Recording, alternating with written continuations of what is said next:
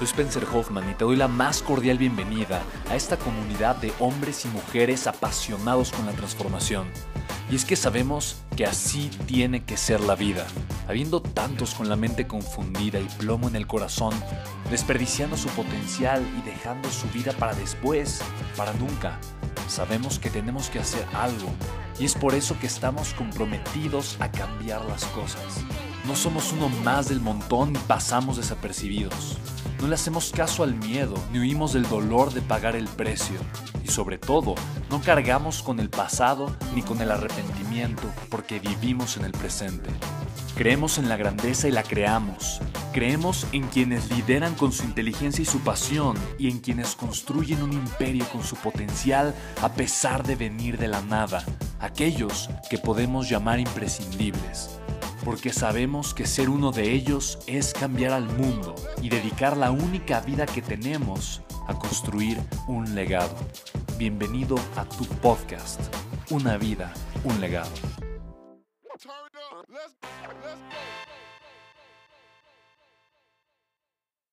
Ahora, cuando ya tienes una razón lo suficientemente poderosa para decir, ok, ya está bien, sí, ya, adiós, date cuenta, primero, el hartazgo es bueno, el dolor es bueno, yo quiero estar harto en mi vida, yo quiero el dolor, pero quiero el dolor enfocado como una lupa, enfocado en el área que ya, que ya estoy dispuesto a trascender, a cambiar, a modificar en mi vida, porque eso me va a dar la voluntad.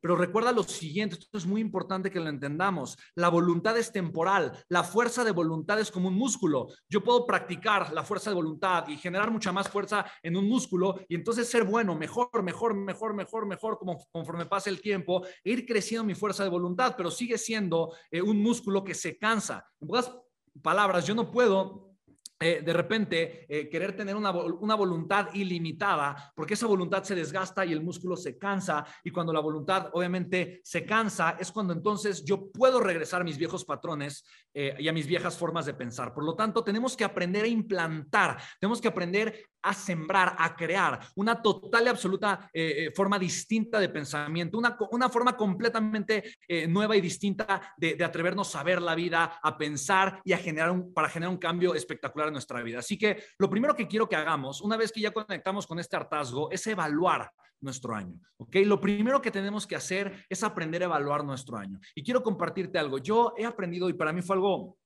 fue algo muy fuerte porque eh, yo te, te, contaba la historia cuando yo hice el primer evento con John Maxwell Em, terminaba el año, terminaba el 2013 o el 2012, iniciaba el 2013 y de verdad para mí fue una de las peores navidades que yo he pasado en mi vida porque eh, yo no solamente pasé una navidad un poco desagradable, eh, pero yo pasé una navidad con una deuda gigantesca, endeudadísimo y sin tener la más remota idea de qué iba a hacer con esa deuda. Pero date cuenta de algo, de alguna forma esa navidad tenía un regalo para mí y el regalo era este león, porque era un león temible era un león gigante, era un león tremendo, era un león así súper, súper atemorizante que, que de verdad yo no sabía qué tanto me iba a hacer correr.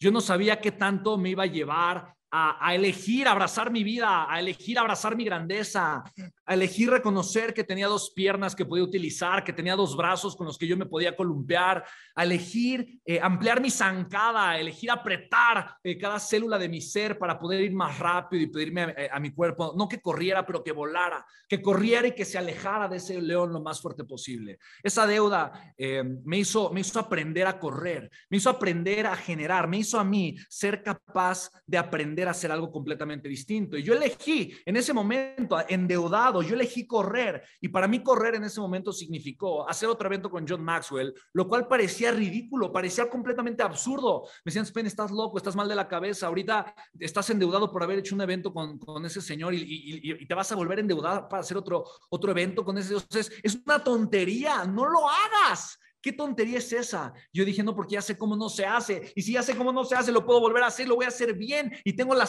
la certeza de que lo voy a poder hacer bien, las herramientas lo voy a poder hacer bien de una forma espectacular. Así que lo voy a hacer y no me importa, lo voy a hacer bien. Chicos, en ese momento para mí fue una situación fuerte, fue una situación dura. Yo no sabía qué hacer, qué creer, qué pensar, pero tenía un león, un león que me perseguía. Y lo primero que, que, yo hice en ese momento fue generar pues, cercanía con John Maxwell. Decir, John, estoy atorado, no sé qué hacer. Tengo la, la determinación, la disposición de salir adelante, pero yo no sé qué hacer. Me dijo, Spen, mira, ¿tú crees? Y me hizo esta pregunta extraordinaria. ¿Tú crees que la experiencia es importante para crecer? Yo le dije, claro, sí, por supuesto, la, la experiencia es importante para crecer. Me dijo, te equivocas. La experiencia no es importante para crecer.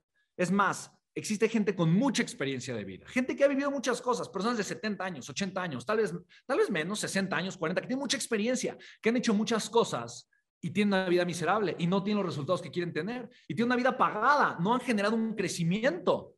¿Por qué? Si tienen experiencia.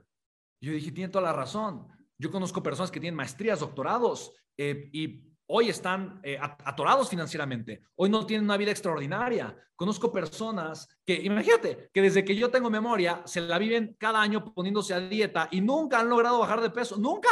O sea, imagínate, desde, tengo 20 años viendo a ciertas personas que dicen, este año sí es mi año, ahora sí voy a cambiar, ahora, ahora sí llegó el, ahora sí, y no hace nada. Y es gente con experiencia, es gente letrada, estudiada, eh, con altos puestos directivos de empresas de mucho reconocimiento, es gente que yo considero que es inteligente, con mucha experiencia y sin resultados. ¿Cómo? ¿Cómo? Y me dice John Maxwell, es que la experiencia no sirve para nada a menos que se convierta en una experiencia evaluada. La experiencia evaluada es el momento, es el espacio donde tú te sientas y saber, tengo esta experiencia y yo lo que voy a hacer es voy a evaluar mi experiencia, voy a, voy a ver mi experiencia, lo que viví, lo que experimenté, cómo me ayuda. Si yo evalúo mi año, evalúo la experiencia de vida que tuve, pero con la energía correcta, con el enfoque correcto, no desde un estado de victimez, no desde un estado de pesimismo, no desde un estado de, ay, de mí, por qué y la vida, y puntito, puntito, y los juntas, y entonces no vas como, como Magdalena, por, por, no, no, no, no, no, no. Simplemente voy a evaluar mi año, voy a evaluar mi vida buscando aprovechar el pasado como una herramienta y no como una fuente de dolor. El dolor es el león. Y el león es la situación de hartazgo que nace de las expectativas que tengo en mi vida. El dolor no es la experiencia. El dolor no es el pasado. Quiero que eso te quede claro, porque la gente se equivoca y hace que su situación, ¿ok? Su situación sea cómoda. O sea, baja sus expectativas.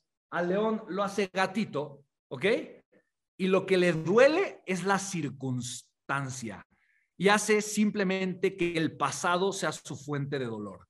Le duele lo que alguien dijo, cómo lo hizo, la forma en la que lo vio, lo que tramó, lo que, lo que sucedió, las malas intenciones, el por qué la vida.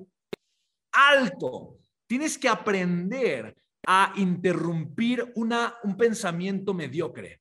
Yo en mi mente digo alto, o sea, lo que digo es alto, es ya, es alto, es alto, y lo digo alto. Porque mi mente se va ahí, invariablemente. Mi mente se va ahí. Tengo personas que amo mucho, que conozco, que viven eh, cerca de mi gente, de mi familia, que amo mucho, que viven ahí y viven que en la queja y que en la crítica y que fulano y que perengando y que es que esto, esto y lo otro. Y entonces de repente me, me doy cuenta que yo ya estoy en esa conversación y ¡ah!